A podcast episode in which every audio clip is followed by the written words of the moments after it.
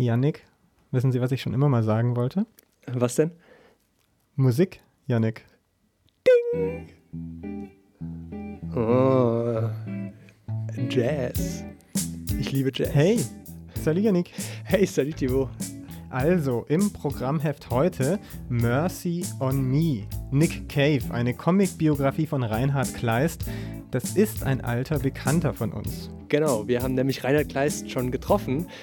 Vor mehr als zwei Jahren war das, im Juni 2015. Und Yannick hat damals die Einleitung so richtig versaut. Hört mal.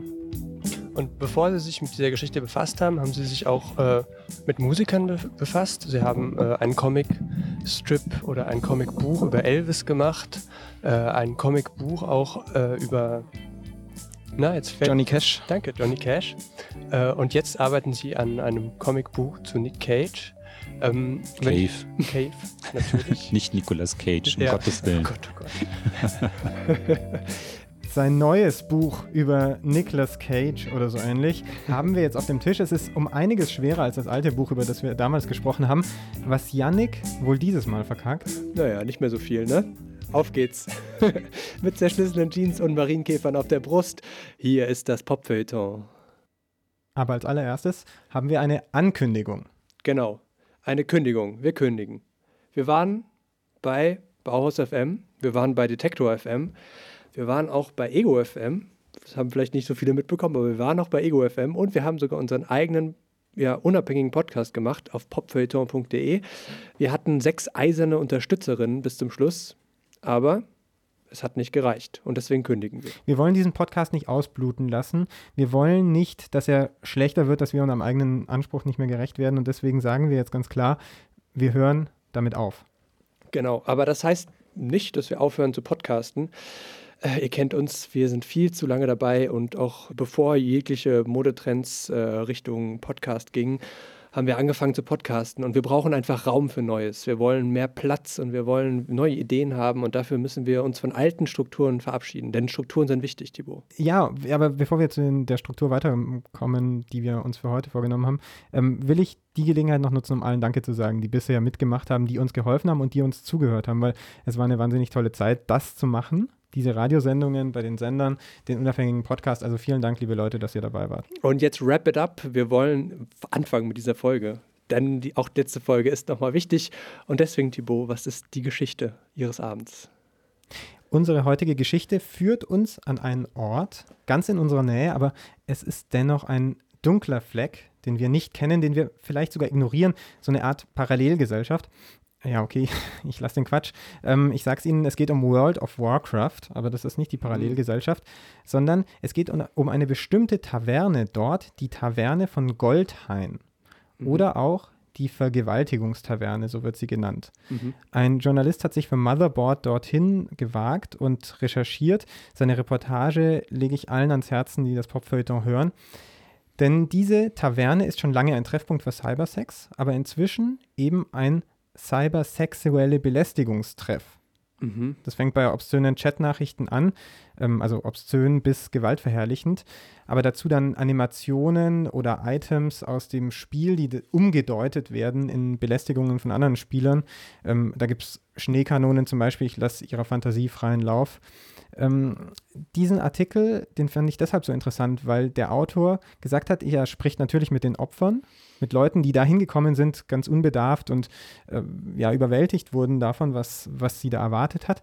Aber er hat auch mit äh, Tätern gesprochen, die sich daran aufgeilen, dass dann oft nur der Lockout bleibt, diesen Leuten, die dann umringt werden von vielen anderen Avat Avataren. Und ähm, er zitiert Blizzard, den Hersteller dieses Spiels, nicht in dem Artikel, weil nämlich der Hersteller dieses Problem totschweigt. Deswegen finde ich umso mehr hinschauen in diese Ecken, auch wenn sie virtuell sind oder gerade wenn sie virtuell sind, denn sie einfach wegignorieren bringt nichts. Popkultur, lieber Yannick, steht immer im Verdacht ähm, oder sehr häufig im Verdacht, zu einer Verrohung beizutragen. Bei Musik war das so, bei Literatur war das auch immer wieder so, im Film so, bei Computerspielen sowieso, dass das Quatsch ist, dass Popkultur die Menschen nicht schlecht macht. Ich glaube, das müssen wir hier in diesem Podcast keinem sagen. Aber Popkultur macht die Menschen halt auch nicht zwangsläufig besser. Was haben Sie mir zu erzählen? ich bin völlig geplättet von dieser Geschichte, so ernst auf einmal. Als hätten Sie das nicht gelernt von mir. Ja, das stimmt. Thibaut, wann haben Sie das letzte Mal was gefunden? So, was Ihnen nicht Ja. gehört. Okay. Nee, wann, wann, wann war das so? Wann, so. haben, wann haben Sie das Ah. letzte Mal? Ja, so ein, einfach nur eine ganz normale Frage. Ähm, wann ich was gefunden habe, was mir nicht gehört hat. mhm. Ist schon länger her. Dass ich mich bewusst daran erinnere, zumindest, ja. Vielleicht Geld auf dem Boden, das ist vielleicht so das Übliche. Ein Mann hat kürzlich ein iPhone gefunden auf der Straße und der Fall ist relativ kurios, weil dieses iPhone niemand gehört hat und dieses iPhone durfte dieser Mann dann auch behalten. Das einzige Problem war, dieses iPhone, ähm, ja, es gibt diese Fälle mittlerweile, äh, war gesperrt und äh, Sie kennen vielleicht die äh, ja, Vorgeschichte von gesperrten iPhones. Selbst das äh, FBI bemüht sich ja ähm, bei terroristischen iPhones äh, ja hartnäckigst bei Apple diese Gerätschaften zu entsperren. Äh, in dem Fall war es ebenso, dass dieses iPhone einfach nicht aufzukriegen war und ähm, wie das FBI auch hat dieser Mann versucht, äh, bei Apple nachzufragen, ob er denn sein ja, neues iPhone entsperrt bekommt. Damit er es dann selber benutzen kann. Genau, das Amtsgericht in München hat das dann entschieden. Es ist tatsächlich so, dass dieser Mann dieses iPhone behalten darf, aber der Hersteller ja nicht verpflichtet werden kann, dieses iPhone dann zu entsperren. Ja, dann äh, vielleicht einfach irgendwo wieder hinlegen und vielleicht findet es ja der ursprüngliche Besitzer wieder.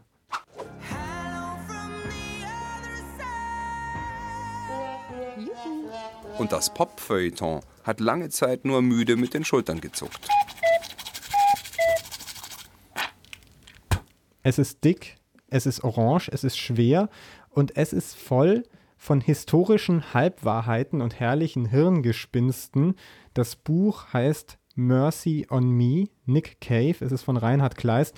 Und dieses Zitat, die historischen Halbwahrheiten und herrliche Hirngespinste, die hat nicht der Autor hinten drauf geschrieben, die hat nicht der Verlag hinten drauf geschrieben, sondern der Protagonist, wenn man so will, Nick Cave selber. Denn Reinhard Kleist und Nick Cave kennen sich und Nick Cave hat seine eigene Biografie, naja, vielleicht nicht autorisiert, aber zumindest gesehen, bevor sie vorgestellt wurde. Die Graphic Novel Mercy on Me von Reinhard Kleist stellt das Leben des Rockstars vor, aber nicht auf so eine ganz distanzierte, lineare Art und Weise. Ich finde es ein bisschen schwierig zu greifen, wie er da rangeht. Janik, wie würden Sie sagen? Ich würde das am liebsten mit Ihren Worten sagen, weil Sie haben, Sie haben Nick Cave schon einmal beschrieben im Popfeuilleton. Und das hören wir uns gerade mal an. Nick Cave, der hat äh, zwei tiefe Falten, die sich über seine Stirn ziehen. Er trägt ein weißes Hemd bis weit an die Brust hin aufgeknöpft. Er trägt ein schwarzes Sakko, ein Kettchen. Seine Sonnenbrille hat er in seinen Hemdausschnitt gesteckt, in seiner linken eine Zigarette und er steht in der Wüste vor seinem Auto. Nick Cave, den kann ich ziemlich genau beschreiben. Und zwar so beschreiben, wie Sie ihn sehen, weil ich Ihre Zeichnungen schon gesehen habe. Nicht, weil Sie mir vor dem Interview einen Blick in Ihr Notizbuch äh, ge äh, gewährt haben, äh, sondern weil Sie einen Blog eingerichtet haben. Äh, und dort veröffentlichen Sie regelmäßig Bilder, Skizzen, Unfertiges, vielleicht auch schon fertige Elemente äh, des Nick Cave Comics. Ähm, eine Praxis, die bei verschiedenen Künstlern äh, vielleicht immer häufiger wird. Warum machen Sie damit? Warum machen Sie sowas? Äh, erstmal, um mir selber so einen kleinen Tritt in den Hintern zu verpassen, äh, weil ich, äh, na, ich arbeite jetzt schon ziemlich lange an, an der Geschichte herum und ähm, sowas zu machen, das, das fordert einen immer dann noch heraus, dass man, dass man was zeigen will und dass man dann äh, den Leuten halt äh, so zeigen will, so guck mal, das habe ich jetzt gerade gemacht, äh, schaut euch das mal an. Ähm, und und das, das ist so für mich auch so ein bisschen der Hintergedanke bei diesem Blog. Also ich will dann wirklich, dass die Leute so ein bisschen verfolgen können, wie das so abgeht und, und was, an was ich jetzt gerade so arbeite. Ähm, und ähm, die sollen auch ruhig die Schwierigkeiten sehen, die sich dabei auftun. Das wird, also bisher ist es schon äh, ich würde mal sagen, eines meiner schwierigsten Projekte, weil der Mann auch so eine komplexe Persönlichkeit ist. Und eine hohe Und- Stirn hat. Ja, eine sehr hohe Stirn hat, äh, aber da kann man ja was dran machen. Und ähm, es ist halt, ja, es ist halt so, ein, so, ein, so eine Herausforderung, dass man was Neues zeigen will. Und ich, wie jetzt bisher sind man hauptsächlich so Illustrationen, auch farbige Sachen, wo ich ganz viel rumgespielt habe, auch mit, mit äh, Versuchen, da mal so Farbe reinzubringen. Und äh, äh, das Buch wird äh, schwarz-weiß, so viel kann ich jetzt schon sagen. Ähm, und das macht Spaß, so ein bisschen rumzuprobieren. Und das habe ich in den letzten Projekten habe ich das wenig gemacht. Und äh, jetzt bei diesem Projekt will ich eigentlich auch ein bisschen mehr spielen. Vor zwei Jahren war das. Reinhard Kleist. Ich habe das Gefühl, es fällt ihm deshalb so schwer oder es fiel ihm deshalb so schwer, Nick Caves Leben zu fassen in ein Buch. Ich meine, das ist ja nicht das erste Mal, dass Reinhard Kleist das gemacht hat. Das hat er ja für Johnny Cash zum Beispiel auch gemacht oder für Samia Yusuf Oman, diese Olympialäuferin. Darüber haben wir eigentlich mit ihm gesprochen Genau, damals, das zwei, war- vor zwei mhm. Jahren. Ähm, ich habe das Gefühl, es hat ihm, es war für ihn deshalb so schwierig, über Nick Cave so eine Biografie zu machen, weil er so ein echter Fan ist. Also noch mehr als bei den anderen. Ja, das ist ja häufig so, ne? dass man dann Probleme bekommt, wenn man sozusagen ja, Vorbilder, sich mit Vorbildern befassen muss oder sie zitieren möchte oder also so never meet your idols so ein bisschen. Ne? Umso überraschender finde ich es eigentlich, dass Kleist sich jetzt hier nicht raushält, sondern dass er Teil der Erzählung ist, dass er so eine Art ähm, wohlwollende Stimme ist, die von irgendwo auf Nick guckt und auf Nicks Leben. Also was mir aufgefallen ist, was ich auch besonders stark finde, ist eben diese, diese Symbolik, die vielleicht auch, ja, weiß ich nicht, wie Sie das, wie Sie das sehen, aber vielleicht auch nur so ein Comic und überhaupt so ein Gra grafischer Graphic Novel eben ähm, so hinbekommt, weil das ist ja eigentlich ein gezeichneter Film. Nick Cave, der irgendwie durch Schneegestöber äh, läuft und äh, wir sehen irgendwie eine Weitwinkelaufnahme, dann, dann fährt die fährt die Zeichnung ran, muss man fast sagen. Also das sind eben so diese ganzen, ähm, diesen, diese Elemente eben wie in so einem Film. Und ich kann, kann, mir da auch irgendwie so sehr gut vorstellen. Ich meine, 2015 hat er schon gesagt, äh, Reinhard Kleist, dass das so, dass es ein langes Projekt ist von ihm. Und das, das braucht eben, ein Film braucht Zeit, ne? Und ein Comic braucht wahrscheinlich auch Zeit. Ja, genau. Passend zum Film ist das, was ich eben meinte mit dieser Stimme von Rainer Kleist, ne? Mhm. die ähm, wie so eine Off-Stimme ist eigentlich. Und in, grafisch äh, äußert sich das halt in diesen Kästen, die kommen, wo er ihn mit Du anspricht und, und, und über sein Leben eigentlich, Ja, also sein Leben irgendwie in Frage stellt. Ne? Hast du da die richtigen Entscheidungen getroffen? Ist es überhaupt äh, sinnvoll, was du da tust? Ja, ja, also er ist eigentlich, ähm, da gibt es so einen Ebenensprung, ne? Also der Autor wird so zum Protagonisten und, ähm, und gleichzeitig bleibt er natürlich Realisator und inszeniert Nick Cave so, weiß nicht, ob das abgesprochen war. Meinen Sie, er hat sich mal getraut, der Reinhard, dem Nick, diese Sachen auch ins Gesicht zu sagen? Naja, spätestens mit der Veröffentlichung des Buchs. Ähm, aber das ist ja was anderes.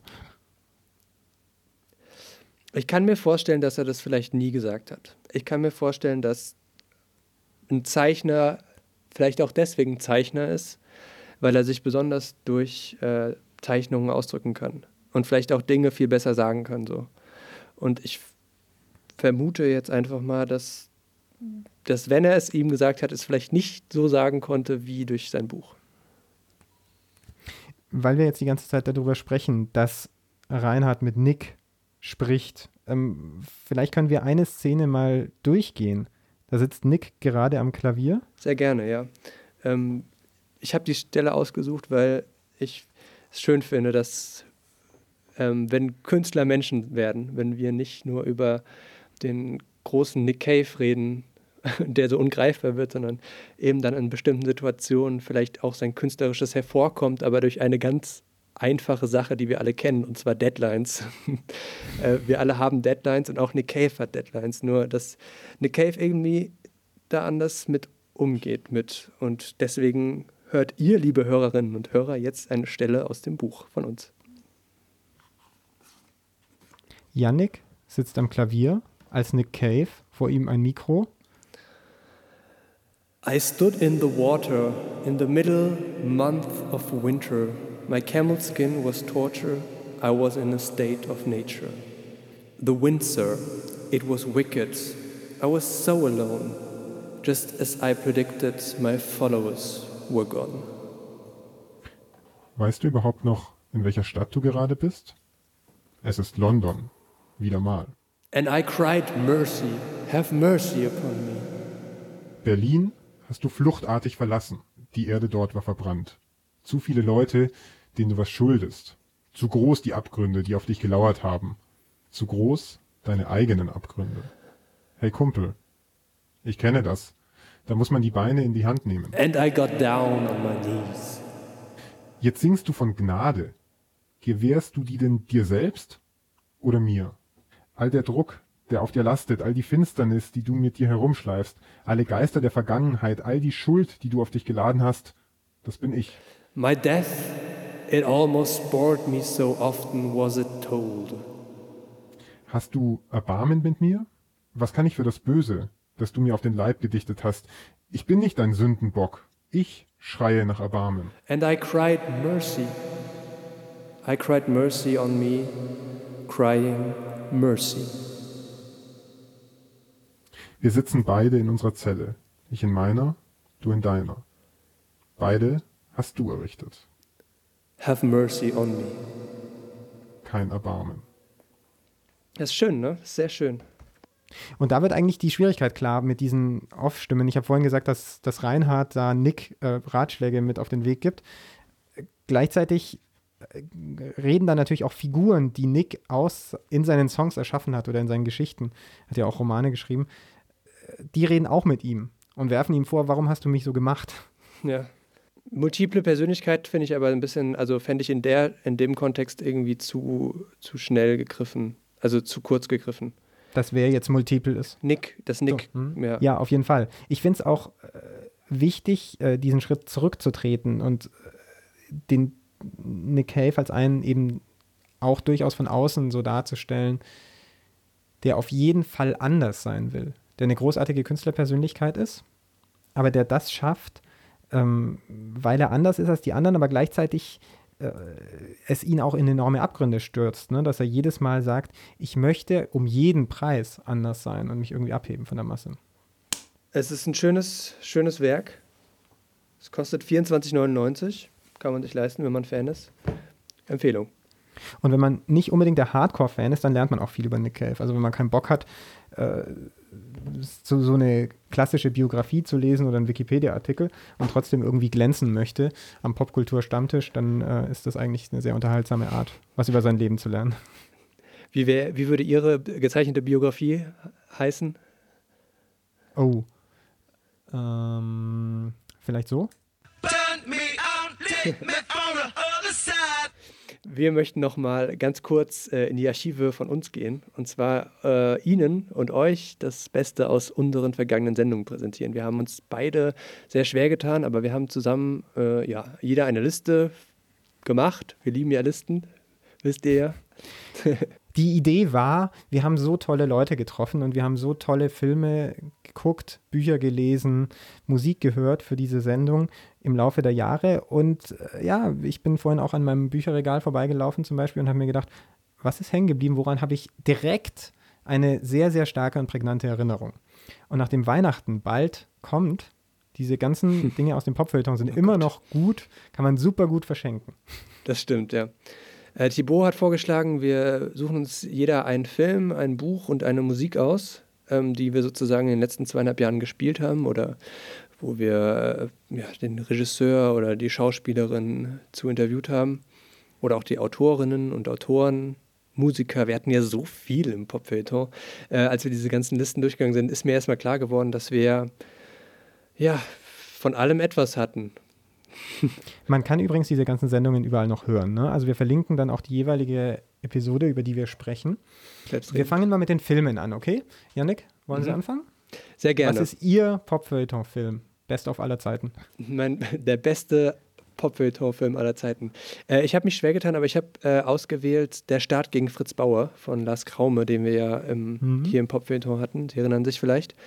Und Ja. ähm, vielleicht spielen wir erstmal einen Ausschnitt. Sie hatten da nämlich eine ziemlich gute Frage an Lars Kraume. Hören Sie mal. Lars Kraume, Sie, wir- Lars Kraume, Sie werden außerdem bei diesem Film immer auf äh, Parallelen zu heute angesprochen, also ähm, Wikileaks oder Landesverräter von Netzpolitik.org, die habe ich jetzt reingebracht. Oder man könnte auch so David alias Max Schrems gegen Goliath aka Facebook äh, so denken. Wollen Sie dazu überhaupt äh, Stellungen abgeben oder nervt Sie das, dass man da immer äh, zu einem anderen Thema überleitet? Sie haben gemerkt, Thibaut möchte jetzt eine Stellungnahme. Ja. So aufgeregt ist er. Nein, das ist, ähm, äh, ich finde, also gerade wegen dem Thema Landesfahrt, man kann es total mit Edward Snowden vergleichen. Das sind die Leute, die in ihrer Zeit aufstehen, Ed Snowden jetzt in, in unserer Gesellschaft und eben ein unglaubliches persönliches Opfer bringen, nie wieder in Freiheit irgendwo sich bewegen zu können. Ähm, und als Landesverräter im eigenen Land beschimpft werden, äh, weil sie eben sagen, das, das ist nicht richtig, was wir machen. Wir hören die ganze Welt ab. Und ähm, ähm, Fritz Bauer hat in seiner Zeit eben was Ähnliches getan. Es ist nur eben einer unserer Helden. Deshalb erzähle ich diese Geschichte. Ed Snowden muss natürlich ein Amerikaner erzählen. Wir haben sehr viel über ähm, Ikonen und ähm, ja, sozusagen Denkmäler irgendwie gesprochen, habe ich das Gefühl. Jetzt, weil Nick Cave irgendwie schon dran kam und Fritz Bauer ist ja im Grunde auch so eine Art Denkmal. Wenn auch ein ganz anderer. Ne? Also Fritz Bauer war ja dieser Staatsanwalt, ähm, der, der in der jungen Bundesrepublik dann die Nazis gejagt hat. Genau, richtig. Mm, aber Lars Kraumer hat es auf jeden Fall so beschrieben in dem Interview. Ich habe es ja mal nachgehört. Und ähm, ich frage mich dann immer so, ob das so eine Art, ähm, ab, wann, ab wann der Moment gekommen ist, dass man jemandem wirklich ein Denkmal setzen darf. Und ob die Leute das irgendwie auch gut fänden. Ich meine, werden können sie sich ja nicht mehr. Zumindest Fritz Bauer kann es nicht mehr. Würden Sie ihm Denkmal setzen? Ja, auf jeden Fall. Also es ist ja eben tatsächlich einer dieser, dieser Helden der deutschen Geschichte und der Fakt, dass ich tatsächlich Fritz Bauer überhaupt nicht kannte vor diesem Film, äh, zeigt ja schon, dass der Film irgendwie Wirkung, Wirkung hatte und irgendwie auch ähm, seine, ja, weiß nicht, seine Legende weitererzählt wird, wenn man jetzt pathetisch werden will. Ja, pathetisch finde ich super, weil eigentlich ist dieser Film das bessere Denkmal, oder? Als? Besser als? Besser als so in ein in Granit gehauener Fritz Bauer, Ach der so, irgendwo ja, natürlich, klar.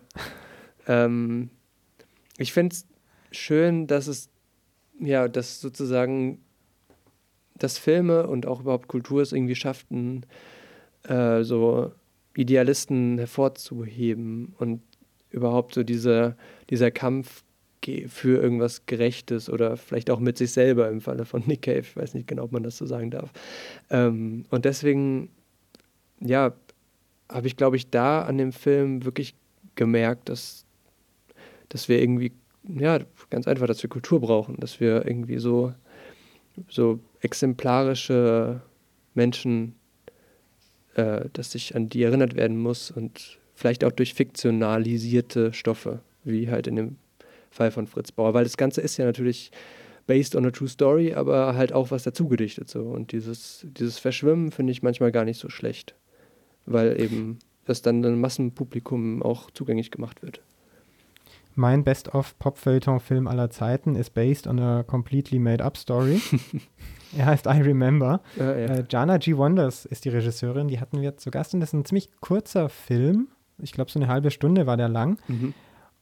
Und wenn ich jetzt überlege, ich habe ja vorhin beschrieben, dass ich so vorbeigegangen bin an, an meinem Regal, ähm, und wenn ich überlege, was wird da eigentlich genau für eine Story erzählt in dem Film, dann kann ich es gar nicht mehr richtig sagen. Ich weiß, es geht um so einen Ort am Strand, um einen Urlaub, den zwei Freunde verbringen miteinander und um so eine mysteriöse Unbekannte so. Aber ich glaube, das war das Coole an dem Film, dass er eben nicht so eine Hau drauf Story hatte, so eine dieses Problem muss gelöst werden, dann kommt der Held und der löst dieses Problem oder eben auch nicht, sondern es ist so ein bisschen, ja, worum geht es da eigentlich? Ja. Ja, ich weiß es noch ziemlich genau. Also mich hat der Film auch ziemlich bewegt damals. Ich hatte den Trailer gesehen und ähm, hoi, hoi, hoi. so schlimm war das jetzt auch nicht, dass ich den Trailer gesehen habe. Sind Sie noch da? Ja, bin ich. Ähm, und ich erinnere mich sehr gut an diese Szene, ähm, wo die beiden Jungen zum ersten Mal in dieses Strandhaus kommen und ähm, diese Frau treffen. Ich weiß nicht, wie es ihnen geht. Auf jeden Fall haben wir, also ich erinnere mich nicht ganz genau an diese Szene, aber wir haben wahnsinnig viel über Erinnerungen geredet in dieser Episode. Überraschenderweise.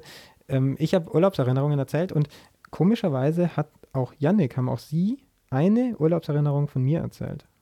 Thibaut ist mit seiner Familie in Urlaub gefahren und just äh, als sie eben äh, an einer, kurz vor einer Raststätte waren, fiel Thibaut auf, dass er seinen Koala verloren hatte, vergessen hatte zu Hause und es waren lange drei Wochen. Mm, Dann hat er sich dafür einen Ersatz gekauft, einen Hund TBD, aber das ist eine andere Geschichte. Mhm. Wollen Sie uns vielleicht auch eine Verlusterfahrung aus Ihrer Kindheit erzählen? Das hat mich eben erinnert, natürlich auch äh, verbunden mit einem Monchichi, den ich verloren habe im Wald und nie wieder gefunden habe. Ähm, aber Wie hieß der? der hieß der hatte gar keinen Namen, es war einfach nur ein grauer Monchichi. Und da war ich sehr traurig, als ich ihn verloren habe. Und ähm, meine Verlusterfahrung speziell auch mit diesem Ort äh, verbunden, weil ich meinen Vater, also ich hab, bin mit meinem Vater nicht aufgewachsen, habe ihn, wenn dann, besucht und und es war immer eine riesen Verlusterfahrung für mich, ähm, ihn sozusagen dazulassen, 13 Stunden entfernt von München und zu wissen, ich sehe ihn erst vielleicht wieder in einem Jahr. Und das war das so ein Erlebnis und auch natürlich mein Stofftier Monchichi. Jana G. Wonders, die Regisseurin, die wir im Popfilter zu Gast hatten. Yannick, mir ist aufgefallen, Sie haben nicht erzählt, was Sie verloren haben. Das können Sie jetzt was, nachholen. Was ich verloren habe?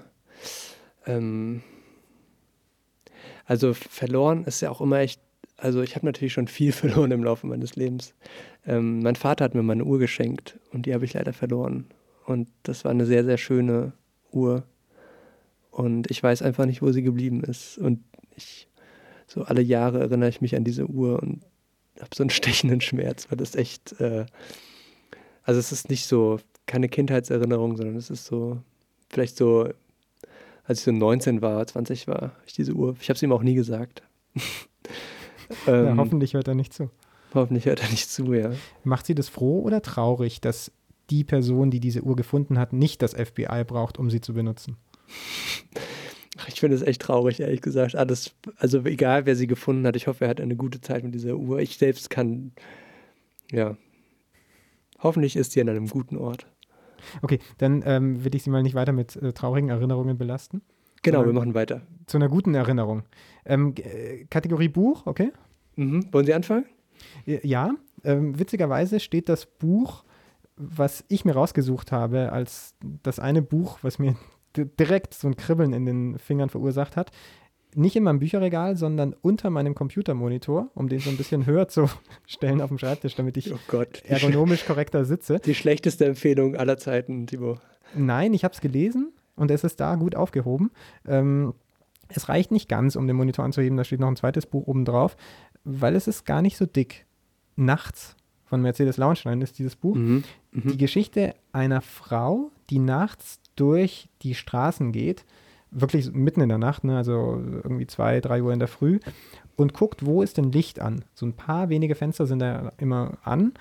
Und dann sagt ihr, okay, zweiter Stock, das muss die Wohnung rechts sein, dann ist das wahrscheinlich diese Klingel und dann drückt sie da drauf und geht zu den Leuten rein und erlebt ziemlich abgedrehte Sachen mhm. bei ganz verschiedenen Menschen, die sie reinlassen und sie traut sich auch zu diesen Menschen rein. Das ist auch so ein Punkt. Und man fragt sich die ganze Zeit beim Lesen, oh, was haben diese Menschen hinter sich irgendwie? Was ist, was, was ist das, was, was ihr Leben so, so abgefuckt macht? ich habe mir gedacht, äh, und das habe ich Mercedes Launstein gefragt, warum äh, schreibt sie eigentlich über so, so verdammt einsame Menschen? Warum sind die Menschen in der Nacht anscheinend einsam? Fröhliche Menschen und Geselligkeit und Soziales, das ist ja irgendwie, das ist so für mich offensichtlich oder das kann man überall beobachten. Aber den Menschen seine Einsamkeit, den kann man nicht unbedingt immer beobachten, weil das ja etwas sehr Intimes ist. Und das interessiert mich aber natürlich am, am meisten, weil das ja auch bei mir selbst zum Beispiel eine ähm, sehr empfindliche Stelle ist, meine eigene Einsamkeit und meine Verlorenheit vielleicht in der Welt oder meine Traurigkeiten. Und das ist immer interessant zu wissen, wie es anderen geht und das in so einem Buch zu erforschen an, ähm, an Figuren und denen sozusagen Einsamkeiten zu, äh, zu unterstellen oder wie soll man sagen, ähm, ist interessant und birgt viele und diesen Satz führte sie nie zu Ende. Oh Gott. Ja, es ist interessant. Also, ich habe letztens wieder einen Text von Mercedes Lauenstein gelesen auf jetzt.de ähm, über, über das Nüchternbleiben. Auch tatsächlich äh, irgendwie davon ausgehend, dass sie meint, dass man ja das Alkohol sich so konventionalisiert hat und äh, dass sozusagen gar nicht mehr Tee getrunken wird. Und es ist eine sehr schöne Kolumne auf den, auf den Tee abends. Ähm, ich finde es eigentlich sehr schön. Ich erinnere mich nicht ganz an das Buch, muss ich ehrlich gestehen, aber ich erinnere mich gut an das Gespräch und auch an diese, wir haben das ja nachts aufgezeichnet, mhm. diese Ruhe und diese, diese Bedächtigkeit, die sie irgendwie so mit in das Gespräch und auch mit in den Podcast irgendwie genommen hat. Das war irgendwie ziemlich cool. Das Tolle an Mercedes Launstein ist, dass sie äh, literarisches und journalistisches verwischt. Mhm. Also dass sie sehr literarisch über, über wahre Dinge schreibt und ähm, sehr journalistisch über erfundene Dinge und man am Ende gar nicht mehr so richtig weiß, was was ist. Ja, sie spielt ja mit, ne? Und das ist aber auch cool als Format. Also, ich habe auch gerade überlegt, man müsste eigentlich mal einen Podcast machen, der nur nachts funktioniert. Oder der nur nachts spielt. Allerdings wird es ein bisschen mit ihren Schlafgewohnheiten äh, brechen, vermutlich. Hm, ja, Mir käme das entgegen. Dann muss man so Öffnungszeiten einführen auch, ne? ja, genau. Webseiten, die nachts nur verfügbar sind. Welches Buch haben Sie sich ausgesucht? Ah, schön, dass Sie fragen. Äh, ich bin äh, bei einem Comic wieder gelandet. Wir hatten Okay. ja auch ein paar Comics äh, in unserem Podcast. Und zwar bei Gang Ho. Ich weiß nicht, ob Sie sich erinnern. Das war Mhm. Benjamin von Eckartsberg hat ihn gezeichnet. Das war eine unserer ersten Folgen bei Detektor FM. Ich glaube, die zweite. Und äh, Gang Ho spielt, ist eine mehrteilige Serie. Und ich habe nochmal nachgeprüft. Mittlerweile ist Teil 2 und Teil 3 erschienen. 4 und 5 fehlen noch. Ähm, wir haben damals den ersten Teil besprochen und ähm, gesehen, wie irgendwo in einer ja, sehr hippiesken Zukunft ähm, ein paar Menschen in einem Camp leben und ähm, sozusagen nicht aus diesem Camp entfliehen können. Das ist eine sehr ja, Hippie-esk klingt jetzt so, als wäre es so Friede, Freude, Eierkuchen. Das ist, ist es nicht. eben tatsächlich gar nicht. Es sind Monsteraffen, die vor den Toren dieses Camps lauern und äh, es gibt da auch äh, ja, diverse Legenden und Geschichten von Menschen, die da zerfleischt wurden. Also die Gefahr ist real und äh, das war auch diese Gefahr, die Benjamin von Eckartsberg ausdrücken wollte, ne? dass die Welt abdreht und dass wir uns eigentlich besinnen müssten. Aber was dann da in dem Camp passiert, ist alles andere als Besinnung. Es ist eher ja, wildes Treiben, äh, Machtverhältnisse werden äh, gefestigt, äh, Männer dominieren Frauen, es kommt zu Unruhen und äh, Verrat. Und äh, ein Punkt, den habe ich mir rausgegriffen aus dem Gespräch, den ich besonders interessant fand, weil er über Erziehung spricht. Thibaut? Ähm, mir ging es eigentlich schon jetzt einfach an der Figur von der Celine, von der du Mhm, jetzt wahrscheinlich genau. gesprochen hast, ein Mädchen, was sich prostituiert für ihre Sucht.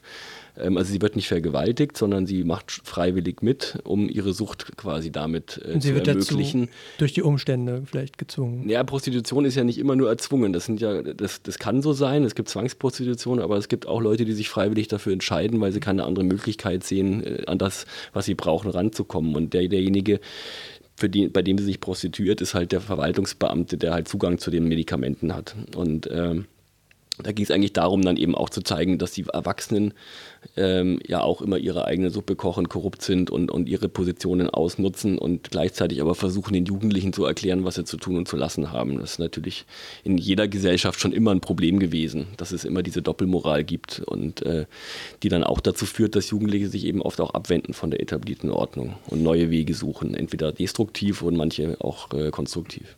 Das ist super spannend und super stark, finde ich, auch in, dem, in diesem Comic, weil er eben die Möglichkeit gibt, ähm, bestimmte ja, Strukturen, die wir auch in unserer eigenen Gesellschaft, also in unserer realen Gesellschaft haben, zu überdenken in so einer Art ähm, ja, Spielplatz, Simulation eigentlich. Ähm, ich weiß nicht, ob Sie Herr der Fliegen kennen, da ist es sehr ähnlich. Da gibt es eben diese ganzen Kinder, die auf dieser Insel sind und sie fangen an, sich gegenseitig zu bekriegen, umzubringen. Ähm, also sehr philosophisch eigentlich. Ja, genau. Und die, wir haben hier halt keine Monsteraffen, aber dafür Atomwaffen, Sprengköpfe. Genau, äh, super spannend. Ich habe dieses Interview nachgehört. 2015 sagt er, die Welt dreht ab. Wenn wir uns überlegen, was in diesen zwei Jahren jetzt passiert ist.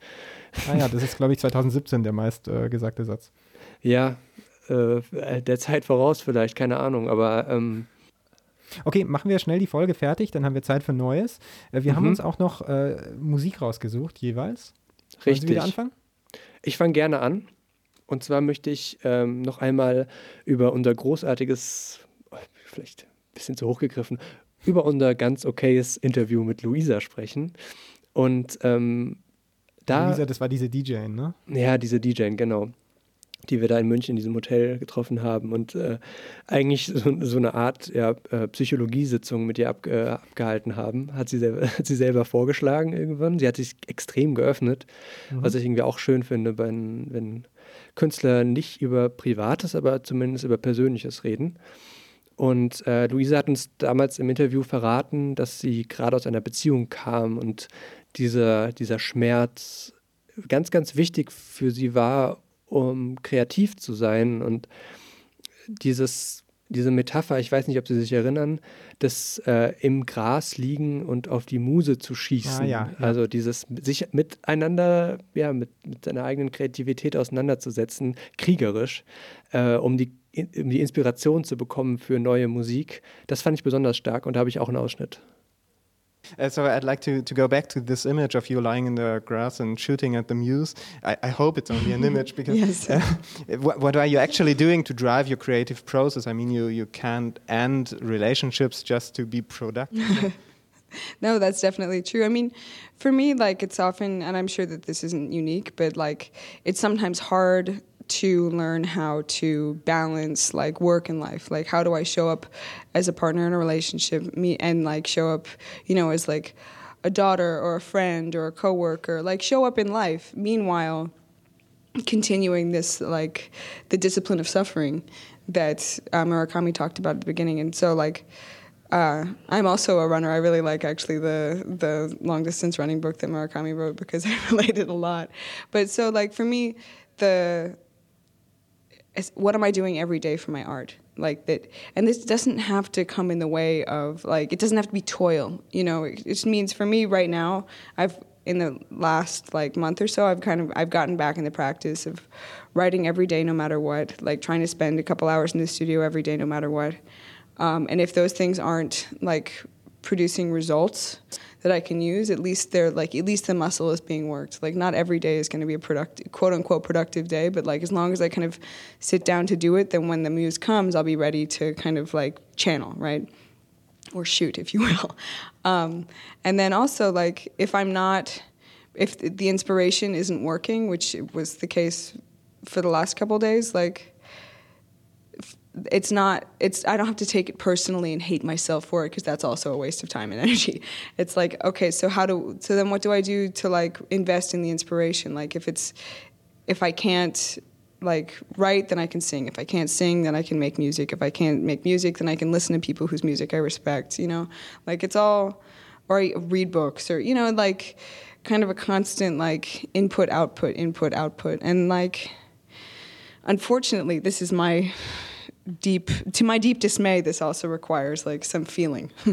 Like if i could just be like numb through all of it like and use this as like a perfect channel where i'm just like basically kind of comfortable in in the process the whole time that'd be awesome. But like unfortunately it means that there's going to be some like exorcism a little bit. And so there's like like sadness or anger or guilt or shame or fear is all going to come out there too. And like in, until I can also kind of learn the spiritual side, not just the discipline side of like being present with it and like having compassion for it, then I'm so screwed. Like then, then nothing happens. So I mean, it's like it's a, it's a tricky balance, but like such is being human, I guess. Boah, so habe ich das nicht mehr in Erinnerung gehabt.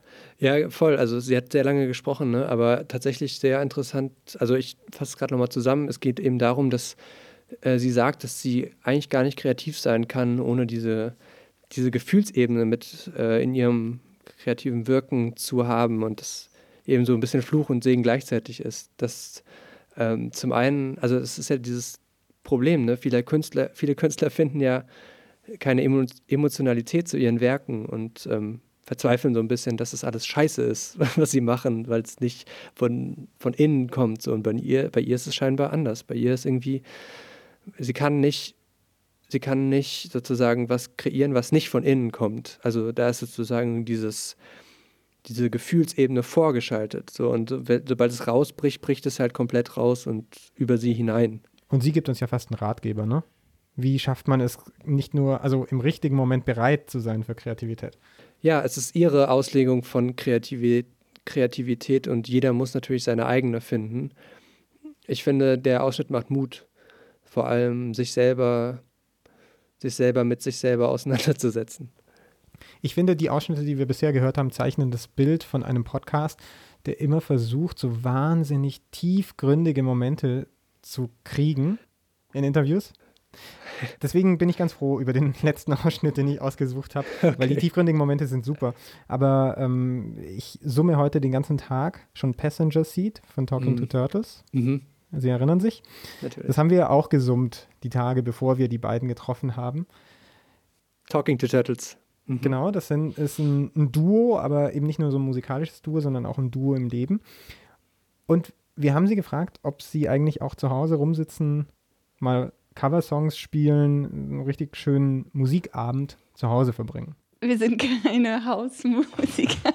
Wir setzen uns jetzt nicht zu Hause hin und machen dann gem gemütlichen äh, Ja. Cover-Tag. Das ist nicht so unser Ja, aber sie, Ding. sie können mir nicht erzählen, dass bei Ihnen zu Hause Musik keine Rolle spielt. Sie machen Musik, Sie machen auch noch Musik zusammen, Sie wohnen zusammen.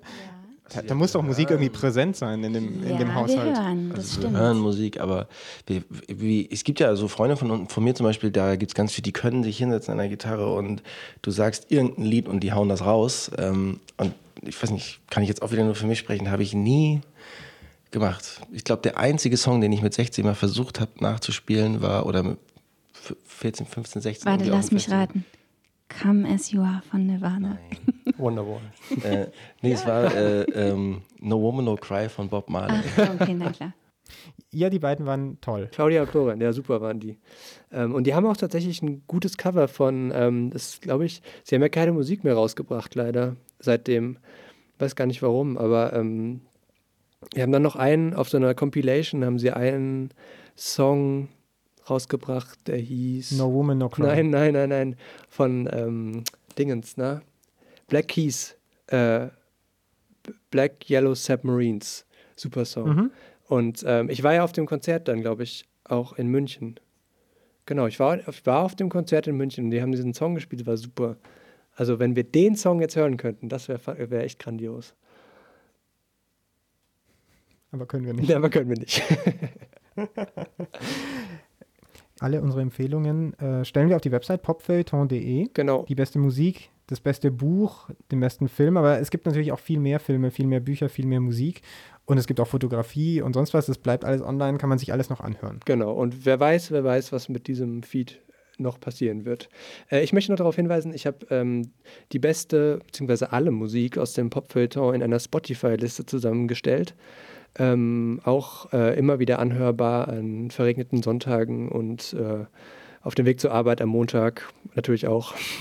Oder auf dem Passenger Seat sitzend, wenn man gerade mal auf Tour ist. Genau, das habe ich äh, auf Facebook verlinkt, glaube ich. Oder ich tue es auch nochmal hier, oder wir tun es nochmal in die Beschreibung von diesem Podcast. Oh, Thibaut, ich liebe Jazz. Hm. Sodele, das soll es gewesen sein.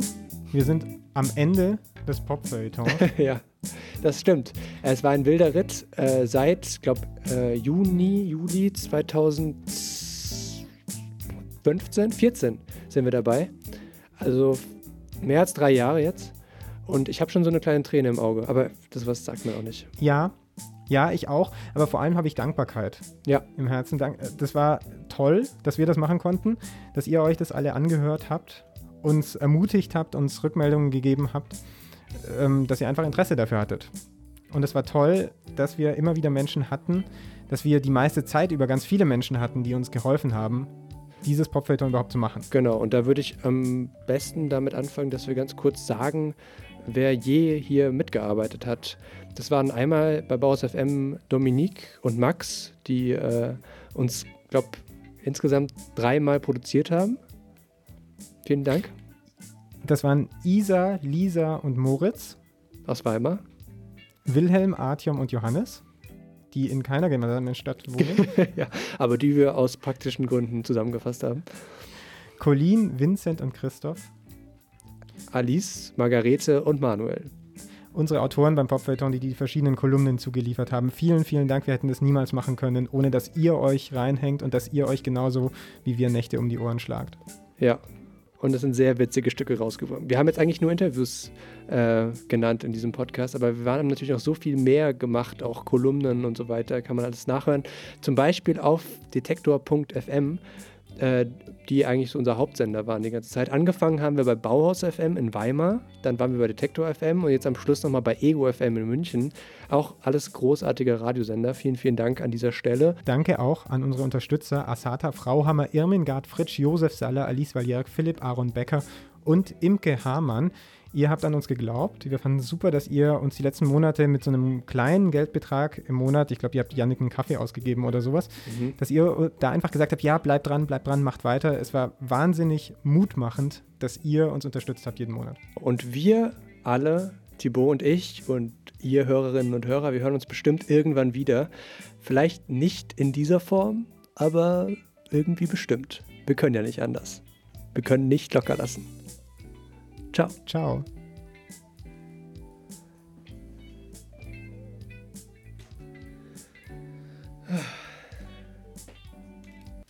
Äh, Können wir nochmal? Ist das live gewesen jetzt gerade? Nein, okay, Entschuldigung. Ist, ist möglich, oder? War nicht live. Okay, gut. Oh, Kacke. Oh, Janik. Ja. Ich habe nicht damit gerechnet, dass es so hohe Wellen schlägt. Dass unsere Kündigung äh, solche Reaktionen hervorruft. Schau, ich habe ich hab da was bekommen. Wir werden sie jagen. Wir werden uns unser Land und unser Popfeuilleton. zurückholen. Das stimmt. oh Gott, mit Gaunern aufzuhören ist tatsächlich eine, eine Warnung. So, du kannst nicht aufhören. Es muss weitergehen. Ich drücke jetzt trotzdem auf Stopp. Stopp.